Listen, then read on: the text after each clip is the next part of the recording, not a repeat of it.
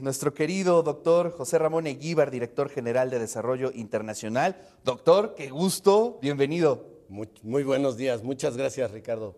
Pues en el contexto de una pandemia que, bueno, más de dos años, eh, que nos llegó a cambiar muchas de nuestras lógicas eh, cotidianas.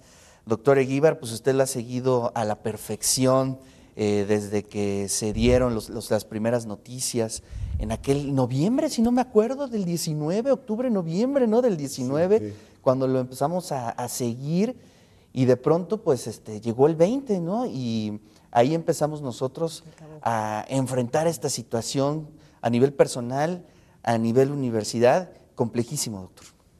Sí, bueno, y todavía estamos, decía muy bien el doctor Meneses, pues parece haber ya una pequeña luz al final del túnel, pero eh, está creciendo, por ejemplo, el número de casos de las nuevas variantes de, Omicron, particularmente BA275.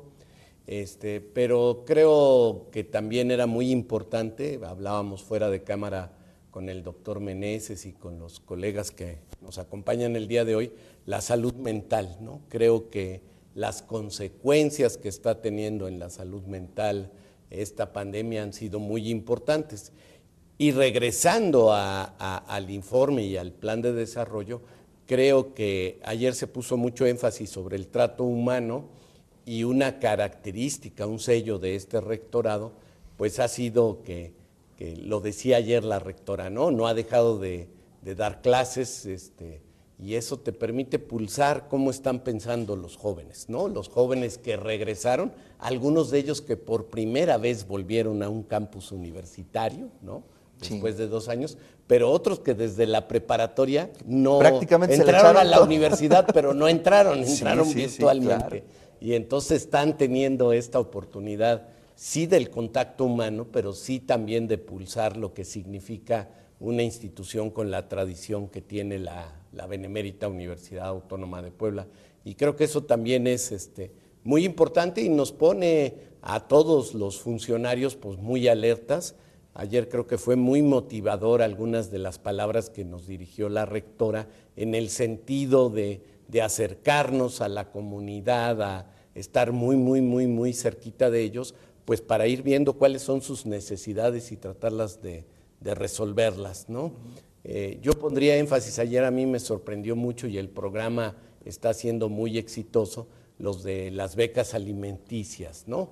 Eh, o las becas a aquellos alumnos que perdieron a su padre o tutor, que son muy, muy focalizadas, pero que tienen un profundo sentido humano de comprender muchas veces el reto, no solo de género, sino de vida para muchos de estos estudiantes. Y creo que en eso podremos ser otra vez un referente. Eh, el carreras que se hacen en, lugares específicos para buscar cuáles son sus vocaciones productivas, su, razón de ser de mucho tiempo, pero que ahora con el apoyo de la universidad pues se le puede inyectar conocimiento, tecnología, nuevas capacidades que les permitan el desarrollo. Creo que al final la mejor manera de impulsar a las distintas regiones del Estado pues es esta, el de el de poner el conocimiento que lo hay y mucho en una institución educativa como esta de tanta tradición a cada uno de los sectores focalizando, ¿no? Creo que eso es una, una labor muy, muy, muy importante. Eh, ayer a lo mejor pasó de, así muy rápido, pero este distintivo EcoGreen de ser la segunda mejor universidad eh, en la parte sustentable, creo otra vez que el ejemplo muestra que los para los jóvenes, pues hay que empezar a dejar el carbón y movernos a las energías renovables y preocuparnos por cuidar los árboles o sembrarlos, y no nada más sembrarlos, sino cuidarlos y eso. Y ahí me parece que, este trato humano que tiene la rectora, pues da un ejemplo a los universitarios. Eh, a mí me da mucho gusto cuando trabajo en la torre salir y ver, y más del 50% traen el cubrebocas, y yo decía, qué chistoso, ¿no? Porque eh, si uno lee los medios hay información contradictoria, ¿no? Entonces, ¿por qué los universitarios se ponen el cubrebocas? Y es muy fácil porque ven a la rectora todo el tiempo con el cubrebocas. Entonces es un ejemplo y si dicen, pues, si ella se la pone ha de ser por algo, ¿no? Yo a algunos les he preguntado y se lo ponen que son de, carreras no afines al área de la salud.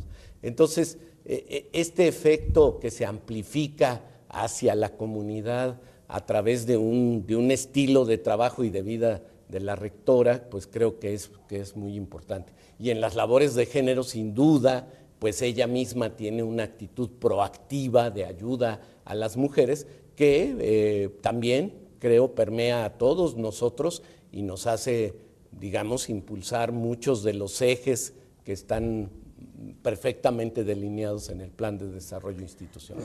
Creo que el centro de detección biomolecular para los universitarios que están y el público a lo mejor no se acuerdan, pero hubo una pandemia, por, fuerte, por suerte fue corta, porque había mucho medicamento en aquel entonces en bodegas y eso ayudó mucho a enfrentar a la influenza H1N1. Y ahí se, se, crea el centro de detección biomolecular con las máquinas que, que se requieren y en esta pandemia pues fue fundamental, era, era nuestra manera de pulsar cómo estaba el virus allá afuera, ¿no? Este, porque se hicieron pruebas sí a los universitarios, pero también al público en general. Y la verdad hubo un momento, yo me acuerdo, cuando todavía estaba con nosotros eh, la doctora Lilia Cedillo Ramírez en la, en la, en la comisión COVID, como dice el doctor Meneses, así, en eso acabamos coloquialmente, eh, eh, decías, eh, había un problema para los reactivos, había esta ruptura de, la, de los suministros, pues llegó, y entonces era muy difícil tener los elementos para hacer la, la, detección. Pero en ningún momento, ni un solo día, este, no se tuvo ese, ese, esos requerimientos, digamos, se consiguieron este, de diversas maneras. La propia rectora podría comentar cómo hicieron y nunca se dejaron de hacer las pruebas que se requirieron.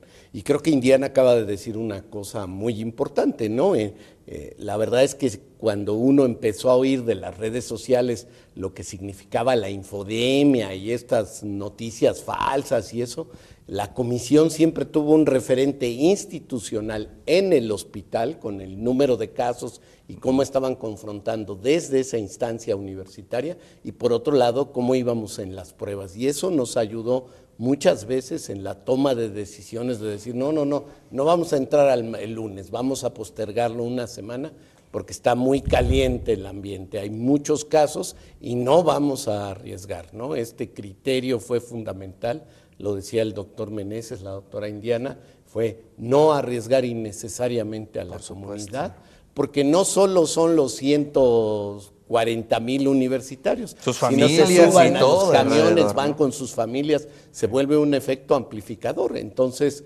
creo que casi, sí, ¿verdad? Ya casi tres. Cuatro, de estar trabajando aquí, este, pues lo hizo. Y tú coordinaste aquel libro de memorias, ¿no? que, realmente nos dijiste que, qué pasó durante el encierro, qué les pasó por la cabeza, ¿no? Claro. Y, creo que podríamos rehacer un ejercicio similar, porque uno sigue pensando, sigue viendo a estos universitarios que desgraciadamente perdieron la vida y ayer me pareció muy bien un pequeño homenaje a ellos y a sus familias del reconocimiento sobre todo de algunos que estuvieron en el frente de batalla y que nunca dejaron de ir a trabajar mientras nosotros estábamos resguardaditos. Este, la verdad es que hay que darles todo nuestro reconocimiento, sí, nuestro aprecio por, por haber este, pues, estado al servicio de los universitarios y de la comunidad poblana.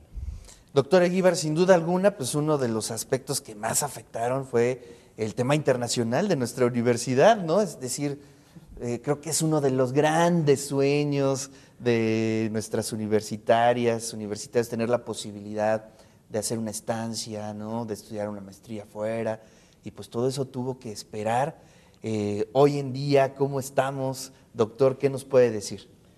Pues estamos en la fase de recuperación, sí, imagínate, Ricardo, esta institución movía 1.200 alumnos al año. Este, Ahora en este periodo de otoño logramos que 386 universitarios estén en este momento fuera de las instalaciones de la UAP llevando a cabo un curso, un semestre, ¿no? Con al menos dos o tres materias. Eh, también a nivel internacional y recibimos 187 estudiantes. En este momento hay ese número de, México, de otras universidades de México, pero también tenemos estudiantes de Francia, de Alemania, del Reino Unido, de, Perú, de Argentina, de Chile, de Colombia. Eh, este, entonces, pues es importante la presencia fuera y la pandemia, pues totalmente rompió esto, ¿no? Eh, ahora, la tecnología también nos ofreció la oportunidad. Fíjate que se habían empezado a hacer algunos ensayos con unos cursos que se llaman COIL por el acrónimo en inglés, pero que realmente lo que establece es que en un periodo corto, por ejemplo, la doctora indiana que da infectología, se ponga en contacto con un profesor de otra universidad y durante cuatro a seis semanas comparten la docencia.